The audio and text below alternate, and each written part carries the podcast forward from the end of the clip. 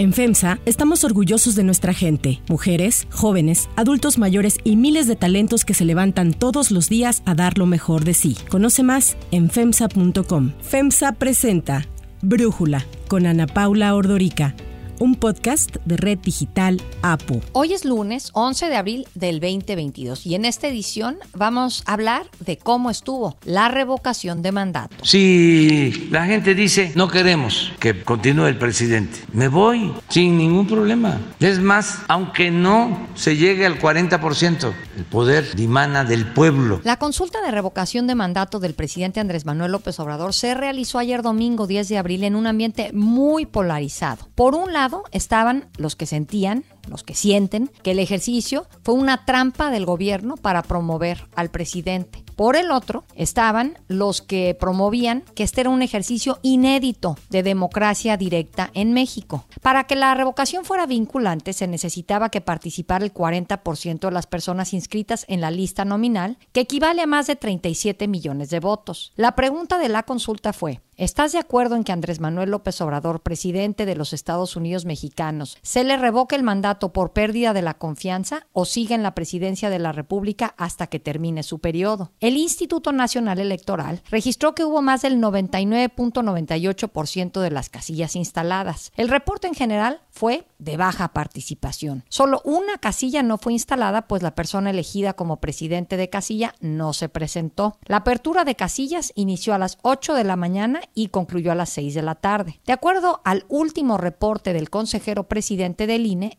estos fueron los resultados de la votación. La participación ciudadana se encuentra entre el 17.0% y el 18.2%. El porcentaje de cada una de las opciones de respuesta de la revocación de mandato arroja los siguientes resultados. En relación con la respuesta que se le revoque el mandato por pérdida de la confianza al presidente de la República, la participación, la votación se estima entre un límite inferior de 6.4% y 7.8% como límite superior. Respecto de la respuesta a la pregunta que sigue en la presidencia de la República, el porcentaje de votación se encuentra entre un límite inferior de 90.3% y 91.9%. El presidente López Obrador acudió a votar y anuló su voto al escribir Viva Zapata en homenaje al revolucionario. También acudió la jefa de gobierno, Claudia Sheinbaum, y muchos otros funcionarios. Además, se registró que ciudadanos votaron a pesar de no contar con credencial de elector o aunque no aparecieran en la lista nominal. Pero, ¿qué es la revocación de mandato? Según el artículo 5 de la Ley Federal de Revocación de Mandato, es el instrumento de participación solicitado por la ciudadanía para determinar la conclusión anticipada del presidente de la República a partir de la pérdida de la confianza. Para que la consulta se lograra a llevar a cabo es necesario recolectar firmas del 3% de los inscritos a la lista nominal de al menos 17 estados. En este ejercicio, la mayoría de los estados superó el 3% requerido. Sin embargo, de las 11.1 millones de firmas que recibió el INE a favor de la consulta, solo se verificaron 3.4 millones. Además de esas 11 millones de firmas, el 82% las logró juntar una sola asociación que siga la democracia AC, ligada íntimamente a Que fue además la que estuvo promoviendo el voto, pagando espectaculares en favor de López Obrador e incluso quería poner sus propias casillas ayer, algo que evidentemente no autorizó el INE. En marzo del 2019 fue el presidente López Obrador el que presentó la iniciativa para la reforma constitucional. Después de ser aprobada por el Congreso de la Unión, se reformó el artículo 35 que se refiere a los derechos de la ciudadanía para poder incluir la revocación de mandato. Como resultado, en septiembre del 20 2021 se promulgó la Ley Federal de Revocación de Mandato con el fin de regular y garantizar la consulta. Los lineamientos a seguir con la revocación de mandato se dieron a conocer por el INE en noviembre del año pasado. Algunas de las prohibiciones que establece es no usar recursos públicos para la recolección de firmas, la negativa de promoción y propaganda de la revocación, ya que solo el INE puede hacerlo, además de ser la única encargada de la organización, el desarrollo y el cómputo de votos. Las instituciones encargadas de resolver quejas, impugnaciones, denuncias y poner sanciones son el INE, el Tribunal Electoral del Poder Judicial de la Federación y la Fiscalía Electoral. Pero lo que vimos en la consulta de revocación de mandato fue el incumplimiento de las reglas en primer lugar por integrantes del gabinete del actual gobierno. La semana pasada el secretario de Gobernación, Adán Augusto López, promovió la consulta a pesar de estar en veda electoral. Vamos a apoyar al movimiento para que el 10 de abril los sonorenses y los mexicanos demostremos al mundo que somos capaces de apoyar al mejor presidente en la historia moderna de México. El 6 de abril se convocó a una supuesta asamblea informativa en el Monumento a la Revolución para apoyar la reforma eléctrica, que se transformó en una campaña a favor del presidente y de la revocación de mandato, en donde estuvieron integrantes del gabinete, hubo botargas de López Obrador, música, bailes y presuntos acarreados. Algunos de los asistentes fueron la jefa de gobierno Claudia Sheinbaum, la secretaria del Trabajo Luisa María Alcalde, la del Bienestar Ariadna Montiel, el vocero de la presidencia Jesús Ramírez, el presidente de Morena Mario Delgado. Ahí Claudia Sheinbaum se fue una vez más en contra del INE. Algunos consejeros del INE les decimos desde aquí, no toleran la consulta popular. Ah, pero eso sí, nunca vieron la compra del voto. ¿Qué va a pasar el próximo domingo?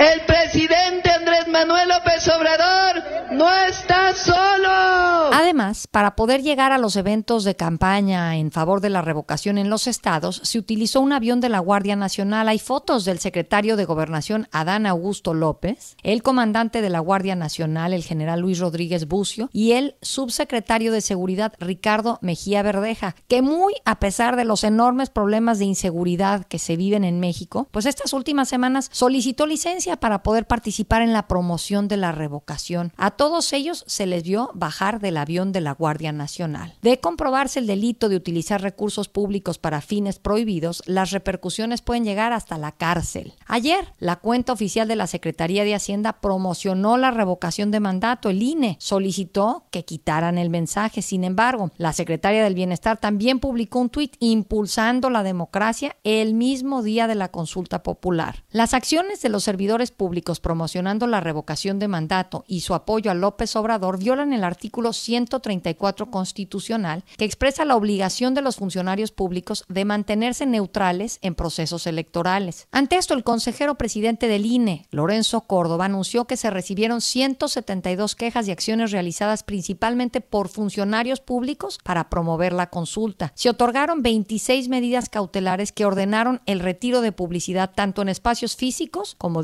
digitales y ayer la Fiscalía Especializada en Delitos Electorales confirmó que recibieron 15 denuncias por irregularidades en la consulta. Tres de ellas corresponden a ayer domingo. Ante todas estas acciones, existe la posibilidad de que el Tribunal Electoral anule la consulta de revocación de mandato cuando se dictamine el resultado del ejercicio por haber violado las reglas del proceso. Ojalá la irresponsabilidad de los actores políticos que sistemática, reiterada, dolosa y abiertamente, descaradamente están violando la ley, no traiga como consecuencia eventualmente que se decida anular por parte de la sala superior este proceso. Ojalá y ello no ocurra, porque significaría eventualmente la peor sanción para un proceso democrático.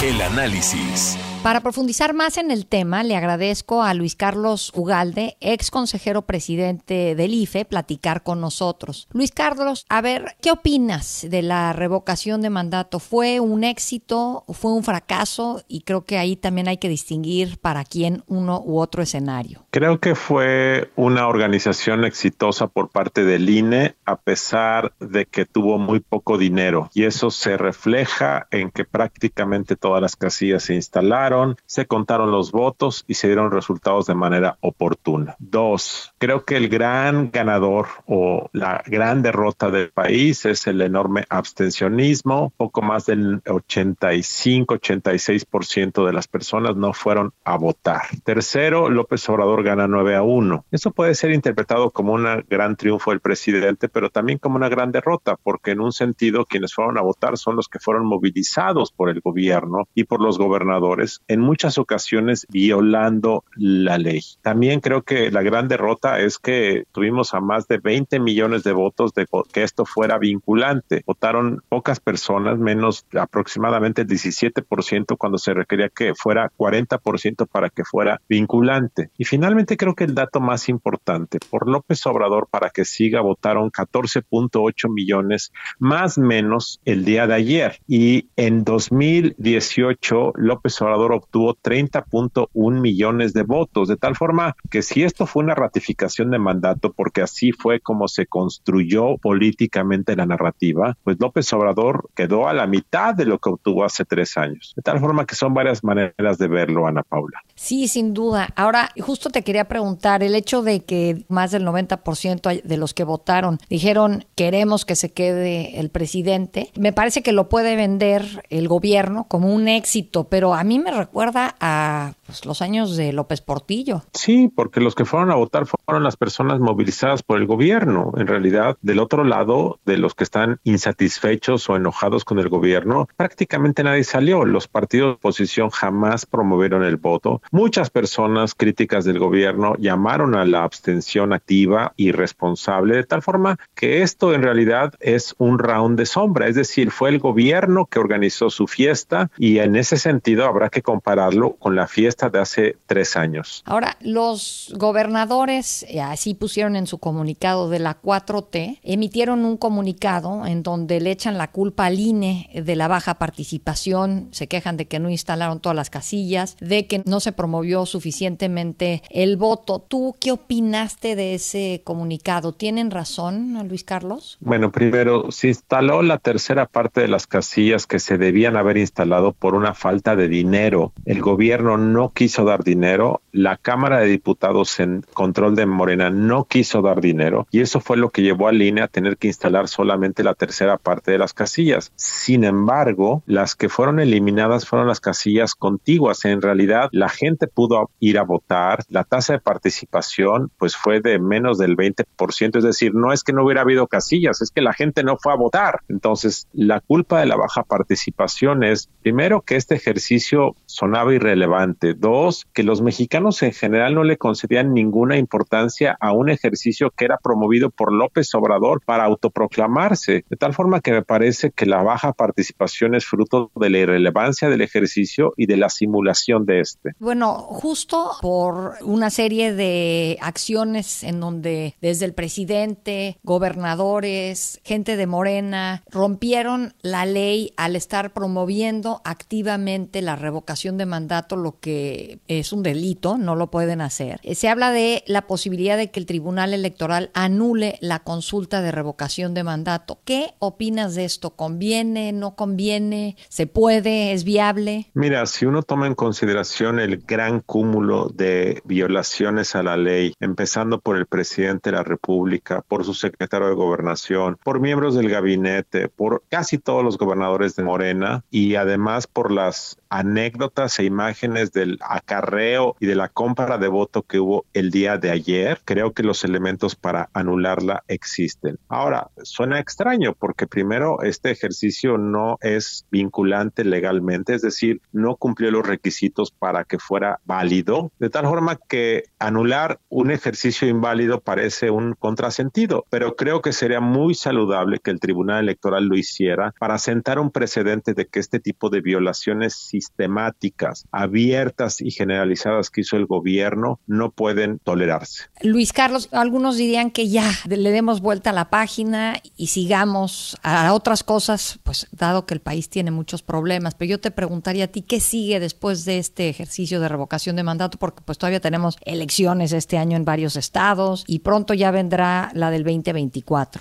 ¿Qué sigue? Digo, lo que debería de seguir para el país es seguir adelante en los temas de fondo, pero en el fondo para el gobierno y para López Obrador lo que va a seguir es el pleito, la polarización, las acusaciones. Es decir, López Obrador está en la propaganda y no va a cambiar en eso. Desafortunadamente eso afecta el funcionamiento del gobierno y desafortunadamente lo que viene es más polarización, más ataques, más pérdida de tiempo, creo yo, Ana Paula. Y lo otro es que a pesar de que no votó tanta gente, como dices, hubo un desaire a la consulta, pues sí obtuvo suficientes votos como para que se gane una elección presidencial. Esto no sé si también es una señal que debe de leer la oposición de alguna forma, Luis Carlos. Bueno, en 2018 López Obrador obtuvo 30 millones de votos. Hoy, si esto fuera una elección, habría obtenido 14.8 millones de votos. Con 14.8 millones de votos tú no ganas una elección presidencial presidencial. O sea, en ese sentido, la oposición puede pensar que tiene una oportunidad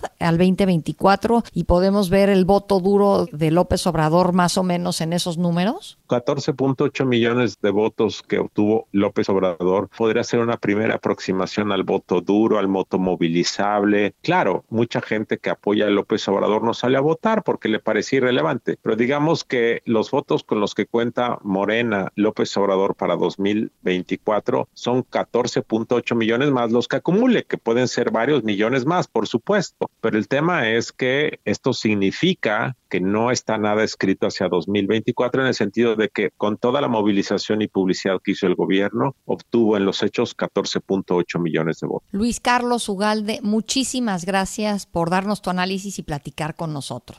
Si te gusta escuchar Brújula, te invitamos a que te suscribas en tu aplicación favorita o que descargues la aplicación Apo Digital. Es totalmente gratis y si te suscribes será más fácil para ti escucharnos. Además, nos puedes dejar un comentario o calificar el podcast para que sigamos creciendo y mejorando para ti.